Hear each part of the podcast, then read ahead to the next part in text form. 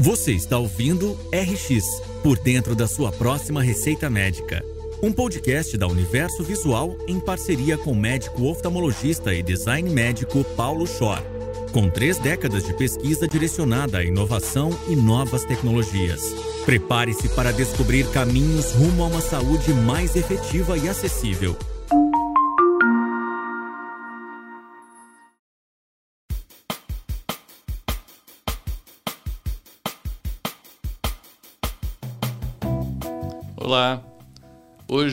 Com imagem, com voz, estamos inaugurando uma nova fase do RX por dentro da sua próxima receita médica.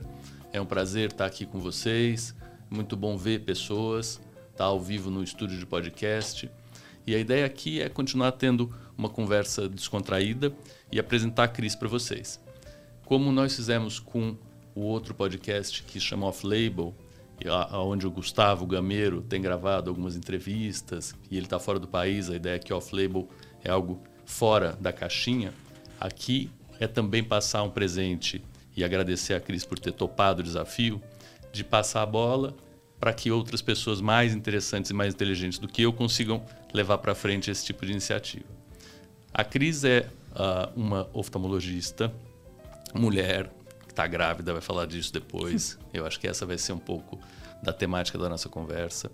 Que fez medicina na PUC do Rio Grande do Sul, veio depois para São Paulo, e aí antes disso ela fez algumas outras coisas, vai contar para gente. Em São Paulo fez especialização na Escola Paulista de Medicina, está uh, fazendo pós-graduação, eu tenho o prazer de ser orientador dela. a tese dela, a ideia é ser algo bem disruptivo na linha de melhoras artificiais da visão, então tentar aproveitar ao máximo o que a gente tem de visão, sem deixar que limitações orgânicas diminuam um pouco a performance maravilhosa que a gente pode ter do sistema óptico da gente. Então, Cris, a gente vai bater bola. Eles não sabem ainda, mas você vai me entrevistar, eu vou te entrevistar também. Vai ser uma entrevista cruzada. e vamos tentar manter um pouquinho daquele espírito desses podcasts, que é alguma coisa, como você acabou de dizer, bastante leve, que as pessoas consigam efetivamente ouvir enquanto estão dirigindo e que não distraiam a atenção delas, mas sim motivem elas para que elas escapem de trânsito ou de alguma angústia que elas tenham durante essa audição e agora a visão também. Então, obrigado, Cris, por ter aceitado essa conversa uh, e queria que você falasse um pouquinho de você. Eu agradeço imensamente, Paulo. Obrigada pelo convite. É uma honra estar aqui e é sempre uma delícia conversar com você e participar né, da, do podcast também nesse novo formato. É muito interessante. Estou muito feliz com o convite mesmo. E espero né, fazer um bom papel. Uh, não concordo com pessoas mais interessantes que você. Acho que enfim, a, a gente está aqui para fazer um, um, bom papel e comunicar. E você fez até agora isso incrivelmente. É uma delícia ouvir o seu podcast. É muito interessante e leve. Uh, e, enfim, eu acho que estamos juntos para os próximos, uh, próximos desafios, né? Legal. Eu acho que a gente podia começar falando um pouco da tua uh, carreira não linear, que eu acho que é isso que a gente espera, né? Ouvir as pessoas e ter uma identificação com as pessoas. E, e não é à toa que nós uh, escolhemos, eu e você, fazer isso juntos, porque eu acho que tem muita gente na tua condição que é uma condição que é muito parecida com a minha em relação à passagem. A gente vai mudando, né? A gente não tem uma coisa fixa e hoje por acaso eu estava lendo alguma coisa dizendo que 55% dos médicos, uma porcentagem grande dos médicos pretendem não ver mais pacientes depois de uma certa idade. Isso significa isso que a gente está falando, as pessoas enjoam de fazer a mesma coisa sempre, principalmente quando você tem uma, uma, uma especificidade e uma demanda de intensidade, de performance muito alta. A gente sabe hoje dos cirurgiões de alto volume, as pessoas talvez não, não tenham esse conhecimento, mas tem gente que faz só cirurgia de catarata, por exemplo, e faz 50 cirurgias num, num dia como máquinas, boas máquinas, ótimas máquinas, máquinas pensantes. Uh, mas isso é uma coisa que é exaustiva. Essas pessoas não conseguem trabalhar mais do que dois ou três dias na semana, mesmo porque se elas mudarem alguma coisa na posição que elas estão durante a cirurgia, elas têm fadiga. Então, é uma coisa que é altíssima performance, mas um, um, uma continuidade, uma sustentabilidade muito baixa. Eu acho que na, na, nossa, pelo menos na minha vida, e aí queria saber de você, eu acho que é a mesma coisa, a manutenção da mesma coisa durante muito tempo é muito chata, né? A gente acaba falando, ó, não aguento mais fazer só isso. Então, ver paciente é uma delícia se a gente tiver intervalos, né, lapsos, não só entre os pacientes para poder respirar, dar o melhor na próxima consulta, uma consulta a cada 15 minutos, como a gente também é submetido, principalmente no começo de carreira, é muito estressante. Você, a cada campainha que toca, pensa, eu já estou atrasado para esse, tem outro gritando na sala de espera. E o paciente entra já bravo, então tudo embola. A gente fala muito de tempo na espera mas as pausas médias também, acho que ter universidade junto para que a gente não só uh, se recicle, mas pausas longas, uh, como mudança um pouco de carreira, de estrutura de lugar, e aí é um lugar importante que eu sei que você está, uh, para mim são oxigênio, oxigênio oxigenam muito o que a gente está fazendo. Fala um pouquinho de você, dessa tua mudança aí constante, quanto que isso angustia, quanto que isso que é legal, aonde você está agora. O ser humano ele está em mudança constante, né? Isso faz parte de, da vida e, e eu acredito muito que é o que torna as pessoas mais interessantes. Uh, a medicina veio para mim de uma maneira uh, muito racional, então eu não tenho um background médico, não tenho grandes referências na minha infância dentro dessa área. Então ela realmente veio uh, numa personalidade um pouco talvez enrijecida e muito um, uh, ah, lógica, né, de conquistar uma carreira profissional e ter independência. Isso é uma coisa que vem comigo uh, desde a minha adolescência e desenvolvida muito certamente pela minha criação. E veio nesse sentido que eu fui descobrindo ao longo do tempo e da formação como um, e agora eu sou muito grata, na verdade, né? Descobrindo como algo que eu posso ampliar. Então eu não preciso fazer uma escolha para ter um resultado lá no final. No meio do caminho, as coisas acontecem maravilhosamente. E eu acho que é um pouco de uh, feeling, de personalidade, de estar aberto, não só para o novo, mas para as opções e para as pessoas também, né?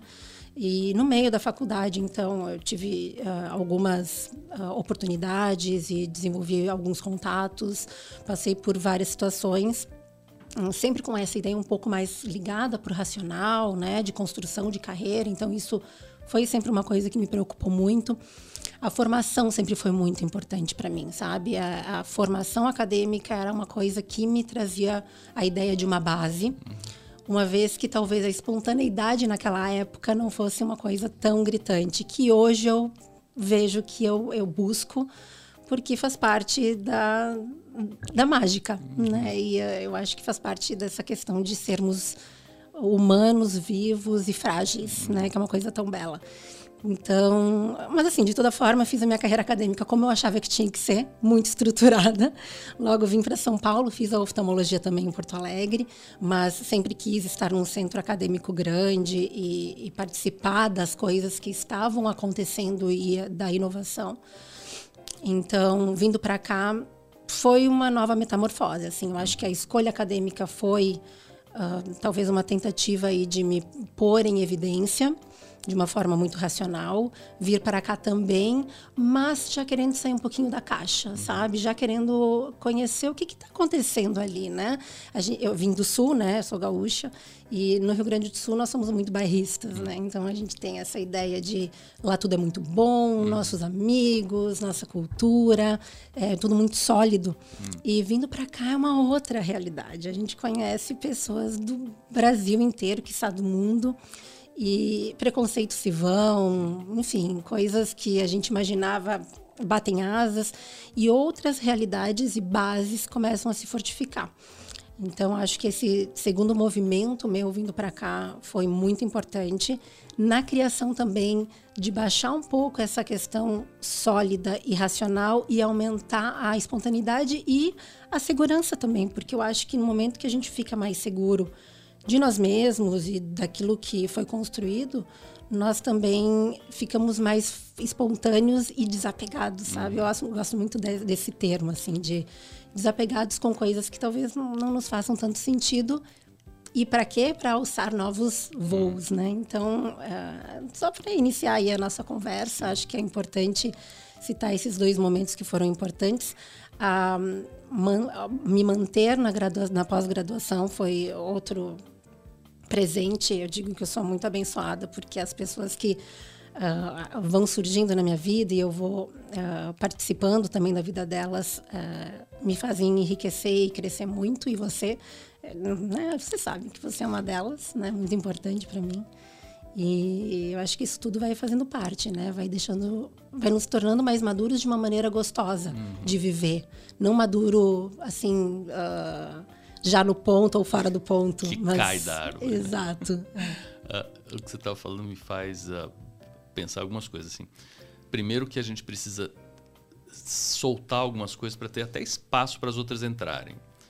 E por incrível que pareça, eu acho que até dinheiro. Eu acho que tem essa história de, de a Vânia, minha esposa, fala muito, fala assim, ó, precisa circular. Então, dinheiro não é uma coisa que dá para ficar parada, porque ele vai acabar sendo o motivo e não tendo a sua função. Então, se ele sai, ele entra.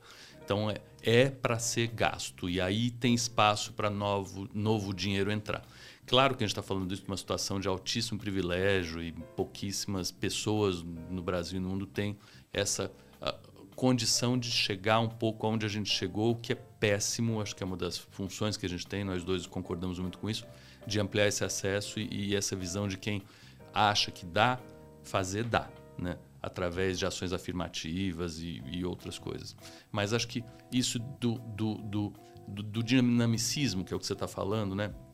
Da roda girar para que ela uh, seja mais rica, e aí volta uma outra metáfora, jogando uma em cima da outra, que é a história de andar de bicicleta de moto, ou ser uh, tubarão, né? Tubarão quando para afunda. Uhum. Moto se para cai, bicicleta uhum. ida. Então você tem que continuar andando até para poder fazer as curvas tendo alguma velocidade, senão você não consegue ir para um lado ou para o outro se você estiver parado, né? Parado você só vê o que você está lá parado naquele momento. Se você estiver andando você consegue fazer algumas manobras. Acho que essas escolhas são super importantes uh, ah, para a vida da gente. E e aí vou um pouco mais a fundo na, na, nessa história tua de escolhas, porque por enquanto sim, Acho que essa sensibilidade e aí uh, ter uma mulher uh, grávida, que é isso que eu queria que você falasse agora, uh, falando de sensibilidade é uma coisa que eu acho que é muito mágica, que nem, como você mesmo falou, porque tira a racionalidade e dá um lugar de fala que é real e que é muito mais sensível para a humanidade, como você mesma disse. E a, mas a racionalidade é uma coisa que na cabeça da gente fica como sendo em primeiro lugar. Então, o que você falou, eu acho que muita gente vai se identificar. Falar assim, eu também preciso ter primeiro uma base racional para depois me sentir não uh, uma, uma, uma fraudadora, uma...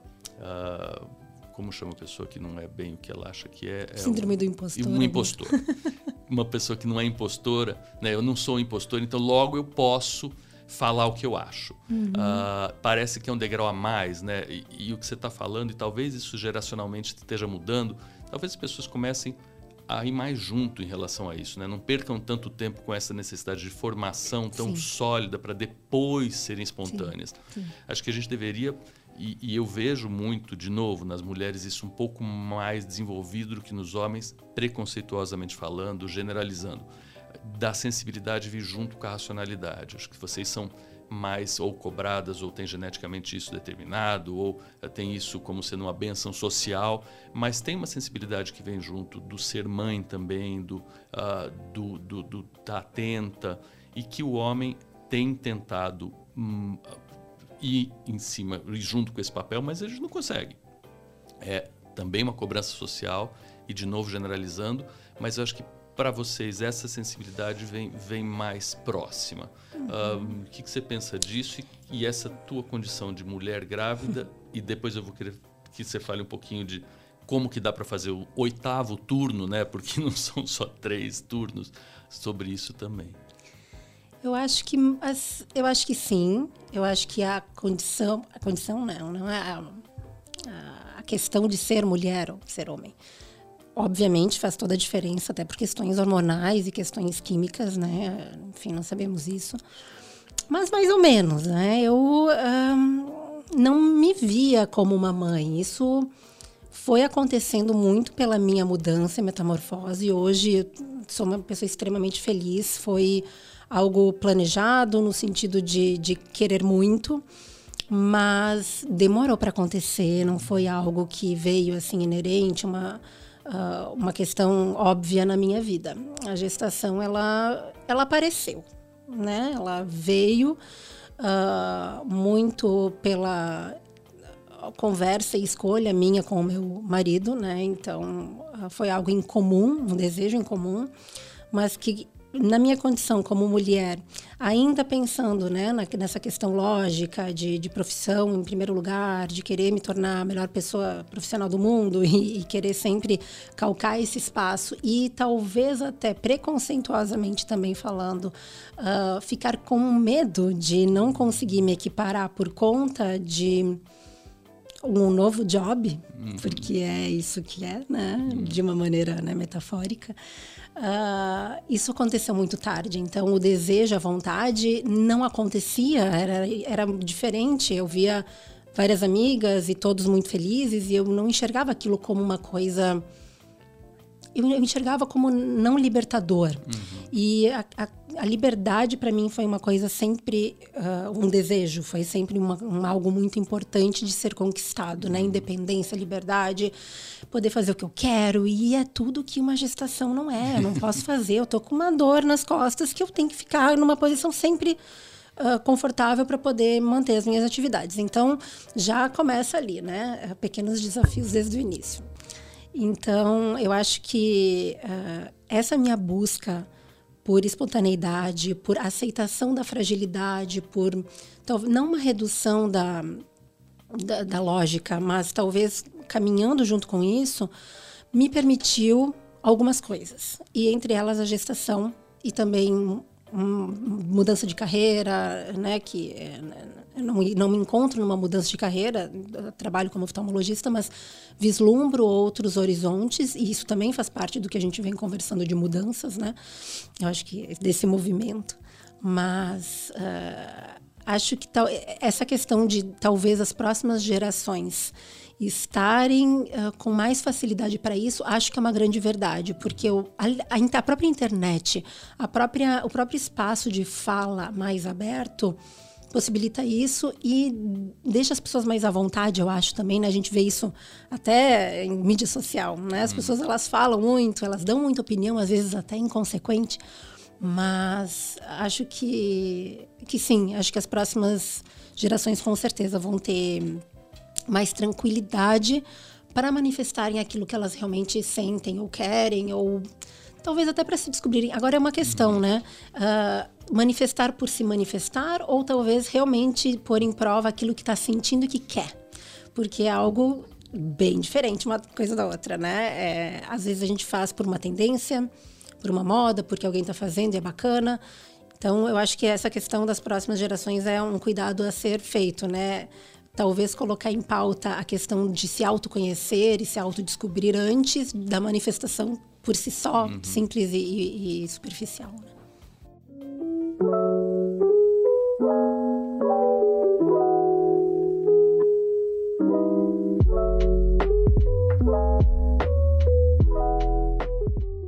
Paulo, agora eu vou aproveitar né, a palavra e eu gostaria também de fazer algumas perguntas e continuar nosso papo. Legal.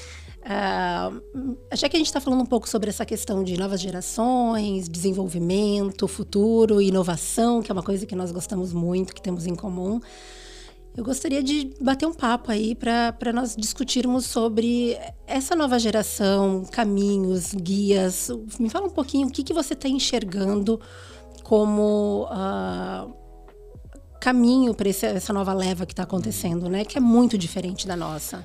É, e uma primeira coisa que eu acho que faz parte também dessa coisa de mutação é, e de se sentir jovem é ter jovem em volta. Hum, e eu tenho uma filha de 25 anos que começou a fazer medicina, eu queria fazer medicina, foi para saúde pública, se formou semana passada em saúde, ciência e saúde pública nos Estados Unidos e está indo para o Canadá trabalhar numa coordenação de uma um grande instituição de autismo. E minha enteada, Luísa, ela reclama que eu nunca falo o nome dela, Luísa, uh, que é uma graça, ela uh, abre espaços mentais para mim muito interessantes. Então, acho que ter gente jovem faz a gente poder eventualmente pensar nessa tua pergunta. Se não, não dá nem para pensar, né? Se, se, você só convive com gente que é igual a você ou mais velha do que você, você lê e imagina que aquilo que você está lendo está vivenciando na tua cabeça é a realidade. Na hora que tem jovem de verdade, é completamente diferente. Então eu vejo, primeiro que o, o jeito dessas pessoas receberem informação e o que elas fazem com essa informação é algo que a gente pode ter a nossa crítica qualquer, mas o que está sendo feito é completamente diferente. É uma descartabilidade aparente da informação muito mais fácil. Uhum. Eu acho que as pessoas uh, desapegam, que é o que você estava falando, né? OLX, fazendo propaganda de graça da OLX. Muito mais do que, do que eu desapego. Fui ensinado, você também, a fazer o just in case. Não? Então aprende tudo que um dia na vida talvez você use. E até agora não sei, tem várias coisas que eu tenho certeza que eu não usei. E muitas realmente eu acabei usando meio sem saber. Eu acho que essa turma já veio um pouco pelo poder também de mídia social, internet, uh, velocidade, que é enlouquecedor para a gente. Eu não sei se é enlouquecedor para eles, né? Com uma descartabilidade muito maior. E a gente já logo joga a crítica, né? Mas essa pessoa, mas não está estudando, mas não tem foco. Então, o, a falta de foco, o TDAH hoje, ele é não é uma epidemia, ela é, ela é a norma, né? As pessoas são TDAHs, têm déficit de atenção, uh, mas na nossa cabeça, né? No, isso é o que eu acho. No meu modo de ver, antigo, onde o foco era faz só uma coisa, isso que a gente acabou de falar, né? Atende o paciente a vida inteira e depois uhum, se aposenta. Uhum. Acabou isso. As crianças estão em outra vibe. É, é, é, você pegar a informação e provavelmente manter o que interessa, que é mais uhum. legal. Então, a gente manteve muito. Eu tenho muito lixo na cabeça, mas muito. Adoraria ter um oitavo disso. E eu acho que as crianças jogam muito mais coisa fora o medo que a gente tem é o que, que ficou, o que não ficou, qual o controle que a gente tem. Então, esse, esse, esse control freak que mora dentro, de mim, eu sei que mora dentro de você também, ele, ele, ele dá um, um, né, um pânico, fala assim, olha, a criança tem que saber mais do que ela está sabendo. Essa geração está emburrecendo, eles não prestam atenção nas aulas que eu dou. Fala, pois é, talvez você esteja dando aula para a geração errada, né? Vai dar aula para quem tem 70 plus e tá tudo bem, não tem problema. Uh, outra coisa que me é muito uh, angustiante, mas também angustiante para mim, eu tenho que tratar em terapia, é o chat GPT. Então, a inteligência artificial, a, né, a, a re, ressignificação da linguagem humana como algo não humano, uh, aquela história de você acabar a, a, o, o, domínio humano sobre a humanidade e, e o tecno virar alguma coisa que domina e como que nós nos relacionamos com isso, porque, de novo, isso é uma coisa que angustia a gente. Sei lá se angustia os, as crianças. A máquina ser algo que está ah, em todos os lugares, porque já está. Né? As crianças não conseguem ficar sem o TikTok mais do que duas ou três horas. E elas vão lá e veem o que está acontecendo, elas se comunicam, elas se sentem incluídas, nos enlouquece. Então, acho que um pouco da resposta é, é, é primeiro, tirar um pouco da cabeça da gente que esse é o jeito correto. A gente não sabe. Uhum. Então, isso que você falou da fragilidade, da beleza humana e da mágica, eu acho que vai. Eu não sei, não tenho ideia. Eu acompanho, eu tento falar algumas coisas, não consigo não falar tanto, falo mais do que eu devia e por isso oprimo mais do que eu devia. Então, desculpa, Luísa, desculpa, Marina. uh, mas tento meio que aprender o que está acontecendo nesse lugar através dos olhos das crianças, que eu acho que é um lugar muito rico e muito, uh, muito real, né? genuíno, puro, menos poluído do que, do que a gente já é. A gente tem 200 barreiras, as crianças têm duas ou três e por isso elas são muito legais. Né? Elas falam as coisas que a gente não fala, elas fazem as besteiras que a gente não faz. Então eu acho que é legal estar perto. Eu concordo com você. Acho que estarmos ao redor, né, de pessoas não só, não apenas jovens de idade, mas também pessoas em movimento, em transformação. Acho que isso aí uh, enriquece muito, nos deixa mais jovens também. E você acha que essa tendência, né, esse desapego, esse, esse descarte de informação, talvez seja alguma coisa cultural? Porque eu li alguma coisa a respeito um tempo atrás sobre o sonho das crianças no mundo, né? Uhum. Sonho profissional, né? Então falava muito dessa questão uh, dos latino-americanos com seus sonhos de infância de serem atualmente, né? YouTubers, comunicadores e pessoas relacionadas à mídia se eu não me engano, nos Estados Unidos, uh, aviadores. Uhum. Então, assim, né? É algo que também eu não entendo e talvez por algum motivo faça parte ali da cultura. E os europeus, norte-europeus, escritores. Uhum. Então, veja um, um real, literalmente um mar de diferença, né? Uhum. Em escolhas e, e também, uh, não vou citar a referência agora do que eu li, porque eu não me lembro, eu só achei muito curioso. E talvez uma pergunta seja essa: você acha que faz parte da cultura? A gente né, sabe da, da, da frase célebre de que a, a cultura come a estratégia no café da manhã, uhum. né? Então, eu acho que também tem essa coisa em pauta, né? Às vezes é a questão do meio, é a questão da, de com quem você convive, com o estilo de vida que é, né? Isso em tudo, né? A gente vê isso na parte de administração, marketing e, e todos os tipos de estratégia. Mas eu acho que talvez na nesse desenvolvimento dos jovens tem muito a ver também a cultura. Eu queria saber se você também pensa isso, o que, que você acha? Penso total. Uh, o meio onde a gente está inserido nos molda loucamente uh, e, e, nos molda até evolutivamente, né? Uh, o meio faz com que o mais apto sobreviva, evolua e sobreviva. Darwin, viva Darwin, viva Darwin, viva a ciência.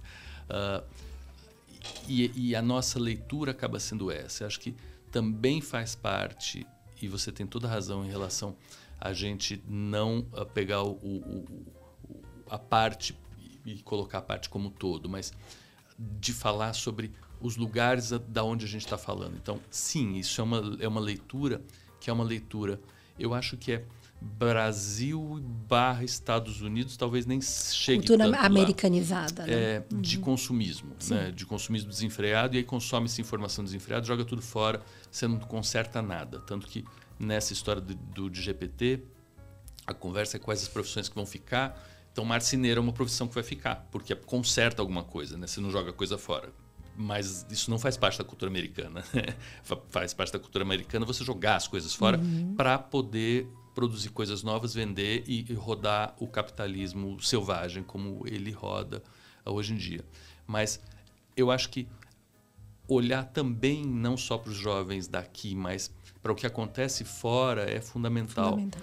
Você sabe quanto que eu insisto para os pós-graduandos saírem do Brasil e, e fazerem coisas fora. Eu fiz, continuo fazendo. Agora, ano passado fui, fiquei um tempo, uma temporada uh, na Europa. Agora devo ficar uma temporada no Japão e tô meio desesperado porque assim o pessoal fala não vai para lá que inglês dá aí quando você fala com as pessoas que de verdade foram para lá fala esquece inglês inglês não é uma língua pervasiva no Japão igual é sei lá na Índia uh, não não é. é, é é japonês então é um lugar completamente diferente é um lugar que vai se uh, vai vai demandar muito de mim de entender se realmente esse, esse flerte com o novo com a mudança é algo possível de se encarar, porque eu imagino que a cultura lá seja absolutamente diversa, apesar da influência americana, eu não tenho nem dúvida de que vai ter uh, também TikTok no Japão. Uhum. Mas a, a, a, tradição, junto com a manutenção, a sustentabilidade, a história de guerras, de uma ilha, uh, de ter domínio tecnológico, hoje de ser próximo da China, tem toda essa coisa local, geopolítica e cultural que molda muito o povo. Eu fiquei muito impressionado na, na Inglaterra, uh, em Londres, dessa mistura, que de vez em quando parece um pouquinho fake, né? Onde você tem tradição, rei, papapá, e ao, e ao mesmo tempo punk, uh, coisas loucas acontecendo, música alternativa, mas é real. Então, não, não, não, é de mentira. É verdade que tem monarquia, é verdade que tem jardim inglês que demorou 400 anos para crescer, e é verdade que tem uh, artistas fantásticos que vieram de lá porque a cultura permite e incentiva isso. Eu acho que talvez essa seja a resposta para a tua pergunta. A cultura incentiva. Uh, ela, claro que reprime, vi de ditaduras, então Coreia do Norte, aí vai. Não, não, na, você não vê a Coreia do Norte tão proeminente como a Coreia do Sul, porque na minha cabeça também, do que eu leio, nunca fui à Coreia do Norte, se reprime, mas ela floresce. Então, Brasil é fantástico como berço cultural de música, de artes, de cinema, de televisão, as expressões artísticas brasileiras são maravilhosas. Uh, então eu tenho certeza que a cultura ajuda a fazer com que apareçam essas manifestações mais uh, diferentes e, e, e, por outro lado também reprime de algum lado. A nossa acho que ela ajuda muito, ela não reprime tanto, mas eu não vejo ela muito trilhar caminho, sabe? Eu vejo um pouco as pessoas angustiadas de eu, eu, tenho essa ideia, eu tenho aquela ideia, eu tenho aquela outra, mas eu não sei por onde que eu, que eu encaixo, né? uhum. né? Eu, eu não tenho essa condição de desenvolver isso e levar para frente. Eu fico um pouquinho angustiado com a, a, riqueza que a gente tem no Brasil e a pobreza, na, a riqueza na entrada e a pobreza na saída, um pouco isso. Uh, de quantidade, não é nem de qualidade, mas é de quantidade. Mas você vê tanta manifestação interessante, científica, a produção científica nacional é fantástica, mas a inovação é pequena. Uhum. Né? Então a gente tem muita produção, muita efervescência, muita ideia, muito paper e pouca, pouco produto nacional. Ah, é porque o mercado é pequeno? Falo, é, mas também é porque a cultura não está tão moldada, está melhorando muito, mas esse gerúndio me angustia. Eu sou uma pessoa meio rápida. Então acho que cultura ajuda, mas falta um pouquinho do caminho para continuar. Eu concordo. Eu acho que uma coisa que fez muita diferença na minha vida foi uh, uma, um, exemplos, referências, mentoria, né? Então, a gente já discutiu várias vezes sobre isso, sobre a, a importância de encontrar alguém pelo caminho, uh, não necessariamente alguém que você se liga pelo, pela vida inteira, mas que você enxerga ali alguma coisa para seguir em frente, né? E que são os protocolos, entre aspas, né? Nós, nos, como médicos, nos guiamos por protocolos, enfim, melhores ou, melhor, ou, ou piores, mais com um nível de evidência mais alto ou mais baixo, mas aquele que a gente se identifica mais. Então, eu acho que talvez uh, se a gente poderia conversar sobre essa questão de mentoria, né? Você acha que talvez isso seja um caminho interessante porque para mim foi e eu vejo como sendo um, um, guia de sobrevivência quando a gente não sabe muito bem para onde olhar e quando as opções são muitas, porque uhum. chega um momento onde a gente já acabou tudo de óbvio que tem que fazer, nós sentimos aquela necessidade dentro de mudança de uh, novos ares, mas nós não sabemos in, de, primeiro identificar uhum. e o que fazer com isso, né? Então acho que a, a figura e estou falando de mentoria como uh, realmente um guia, uma referência, uhum. né? Não necessariamente um, um curso digital que a gente uhum. compra de mentores. Então, que talvez ir por um pouco esse caminho, assim. Uhum. Você é uma grande referência, na, não só na oftalmologia, na medicina, uh, uma pessoa que a, as pessoas enxergam como guia e mentor. E então, acho que é legal ouvir isso de você, né? O que, que você pensa. E, enfim estava pensando isso hoje, e não é por acaso, mas uh, o que é um pouco o, o, mentor, o tutor, e aonde a gente encaixa isso, uh, tirando o que é o que você começou a falar, o preconceito, que eu acho que não é preconceito, ele é real, do, uh, da autoajuda. Né, que isso que você está falando dos cursos e uhum. dos livros e disso é alguma coisa que one size fits all, uhum. que é exatamente o oposto da tal da mentoria ou do um a um, que é o que a gente faz na pós-graduação, né, que é orientador orientando. Esse binômio ele funciona muito bem exatamente porque é um a um. Ele só é, e o só é em várias aspas, e, uh, insustentável, porque ele é muito caro. É muito caro o tempo de um orientador e o tempo de um orientando em todos os sentidos. Então, é de novo um espaço de extremo, uh, extremo privilégio a gente poder fazer isso. Mas é o melhor dos mundos, né? não tem nem dúvida. Se a gente pudesse ter classes de crianças menores, com mais mentores, tutores, que sejam outros. Já tentou diversos modelos desse tipo de tutoria, né? Outras crianças tutorando as crianças menores. Uh, tem em instituições mesmo médicas, por exemplo, a Santa Casa de São Paulo, na oftalmologia, tem os R3, que são os padrinhos dos R2, que são os pais dos R1, eles até chamam de família esse tipo de, de relação entre eles, que é muito isso que você está falando. Mas uh, eu, eu, meio que uh, traduzi um pouco essa história de mentoria por terapia executiva. Eu acho que é uma terapia, uhum. só que a gente faz terapia emocional. Uhum. E eu acho que essa é uma terapia executiva, uhum. mas que passa pela emoção também. Mas ela, ela não pretende conversar sobre as nossas angústias mais profundas. Ela pretende um pouco mais no lugar de vamos fazer, né? Vamos, vamos executar, uhum. vamos fazer a coisa mais uh, prática, imediata, que é algo que uh, libera também a angústia da gente, né? A gente fica mais tranquilo na hora que, ah, bom, tá, minha necessidade primária de eu não sei onde é que eu vou comer amanhã, ou se eu vou para lá ou vou para cá, está resolvida, dá agora para pensar em algumas outras coisas. Eu acho que isso vai um pouco naquele teu lado racional de falar, de, de, de, que você começou a falar também. Mas eu gosto muitíssimo desse modelo de um a um e, e eu acho que ele tem vários nomes. Então, um deles é mentoria, o outro é modelo, outro é família, o outro é colega. Uh, o que eu acho é que as pessoas perdem muitas oportunidades. Eu perdi inúmeras oportunidades de ouvir as pessoas importantes para mim, algumas já se foram. Então, de ouvir assim, de verdade o que eles falaram, porque tem muita gente que fala uma vez só. E isso eu não falo uma vez só, eu falo várias vezes a mesma coisa. Que eu, eu, eu acho que tive a experiência própria de que muitas vezes eu não ouvi quando as pessoas falaram uma vez só, as pessoas foram embora, não vão falar mais.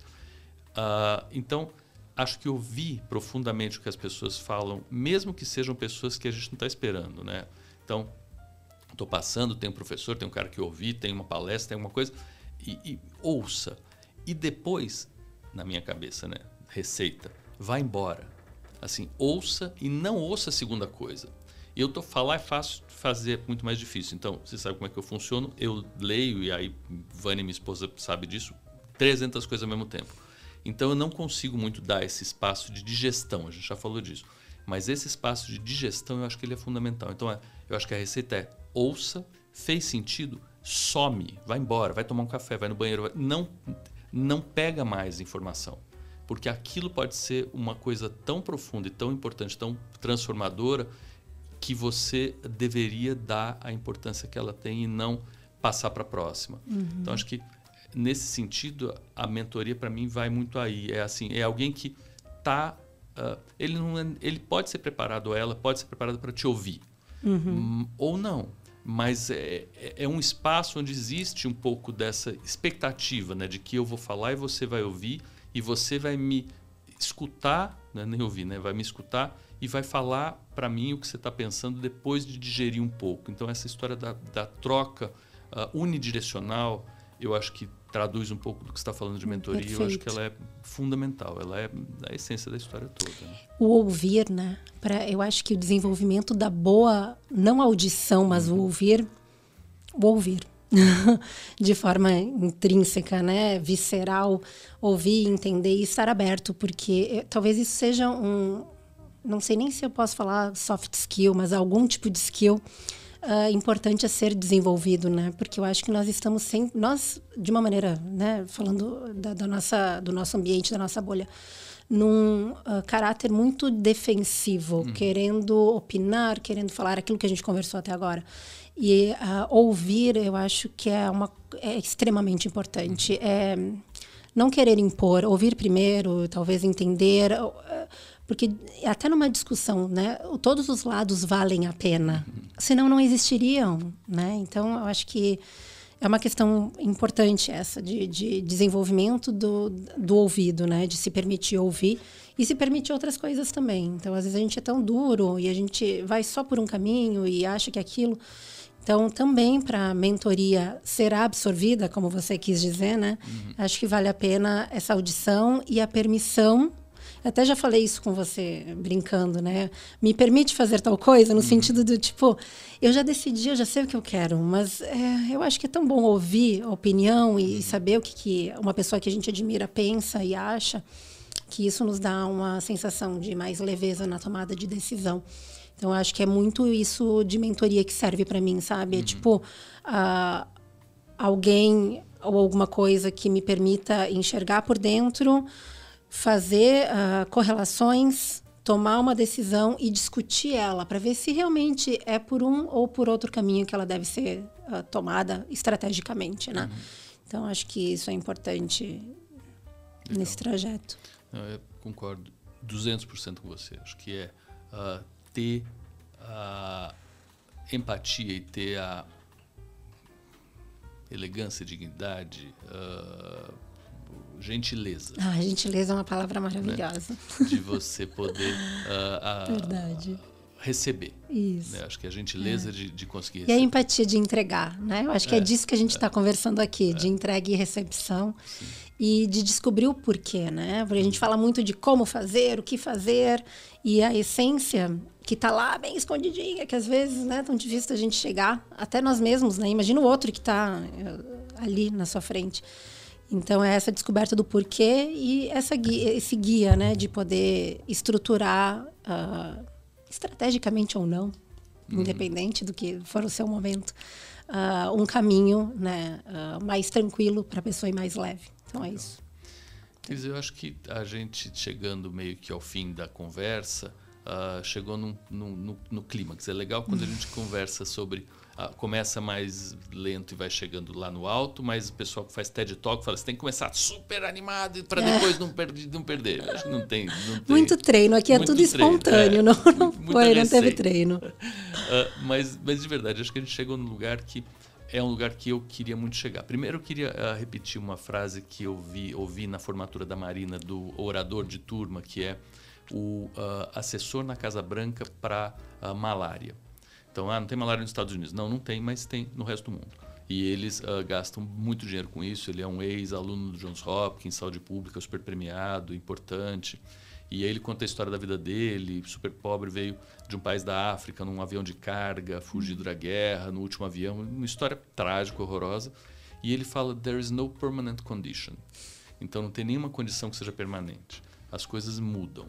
Isso tocou muito todo mundo na formatura, porque o que ele queria dizer é saiam e façam a mudança, façam a diferença. Né? Vocês são as pessoas que têm que fazer a diferença. Tem alguém que vai mudar a saúde pública no mundo?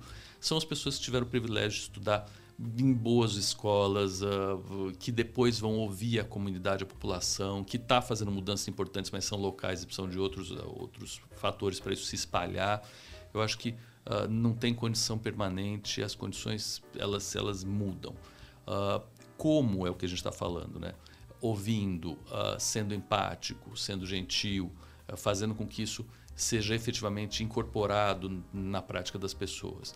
E, e eu queria acabar, e depois, lógico, vou te dar a palavra, uh, meio falando que essa é a proposta desse podcast. Eu acho que é fazer com que as pessoas ouçam de um jeito leve e nem percebam muito o que está acontecendo, mas tenham alguns insights no meio dessa história. E não é alguma coisa informativa, como a gente falou, muito menos formativa, mas é alguma coisa para ser gostosa de ouvir, para ser uh, para que as pessoas se reconheçam. Aquela coisa de eu em geral não gosto de uma música quando eu ouço ela não me, não me remete a nada. As músicas dodecafônicas foram assim, uh, que, que, se toca a música, falando, o que, que é isso? Eu não, não conheço nada, que eu estou completamente perdido. É difícil gostar. Álbum novo é difícil uhum. gostar. Você começa a gostar, depois que você ouve umas 10, 20 vezes, você nem sabe de onde você já está gostando daquele negócio. Uh, e eu acho que aqui é um pouco isso, assim, que as pessoas se reconheçam, que elas uh, uh, entrem nessa história. Você vai chamar um monte de gente legal, eu sei, para entrevistar, para conversar, né? Não é entrevistar, acho que é para conversar. E é, é, muito gostoso deixar esse presente, vamos dizer assim, para você, porque e presente é uma coisa que eu aprendi que a gente tem que dar e não pode pedir recibo depois. Então é exatamente isso. Uh, eu acho que, de novo, a ideia é a gente cria filho para o mundo, você sabe, você faz isso também, e aqui é igual. Uh, as ideias elas têm que ser utilizadas. Eu tenho muita produção científica que, ficaram, que ficou como ideia. Uh, alguma coisa que era muito interessante e ficou escondida na gaveta. Aqui não, eu acho que a gente tem que mostrar mesmo, tem que mostrar que as pessoas se deixem invadir pelo som e eventualmente pela imagem e que isso faça bem para elas. E se isso vai bater em algum lugar, cada um vai saber o lugar que vai bater em si mesmo. Perfeito. Eu me sinto muito feliz e entusiasmada com esse novo desafio. É um, né, é um desafio gostoso, né, mas uh, comunicar uh, isso muito que a gente conversou sobre movimentos, metamorfoses e, e, coisas diferentes. Eu quero, eu gostaria muito que fosse um espaço livre de preconceito para realmente uma conversa, né? Eu acho que talvez o termo entrevista é, uma, é um guia para né, uma direção, mas uma conversa e, e, que toque as pessoas da maneira que for gentil para elas e, e uh, que elas permitam também serem tocadas, né? Eu acho que esse é o grande, a grande lição. Uh, e, e, as coisas fluindo. Eu acho que é como hoje a nossa conversa, como diversas outras conversas que nós tivemos sem microfone, eu acho que a ideia é essa, né? Uh, uh, eu, eu, lembro você comentando, em, eu acho que até em algum podcast, que o maior inimigo da bicicleta é o trilho, que só tem uma uhum. direção. Eu achei isso fantástico. Então, permitir essas novas direções, esse, esse, essas mudanças, né? Me sinto muito honrada, privilegiada, obrigada por essa oportunidade. E eu sei que você vem, vai estar sempre aí de canto, participando, e eu fico muito feliz e muito segura com isso. Obrigada. Muito obrigado para vocês que estiveram com a gente, que estão assistindo, que ouviram, que ouvirão. Uh, falem para as outras pessoas, propaguem, deem ideias, entrem em contato com a gente. Vai ser muito gostoso. Cris, eu vou ouvir todos os podcasts. Obrigado. Obrigada. Estejam em contato, pessoal. Até a próxima.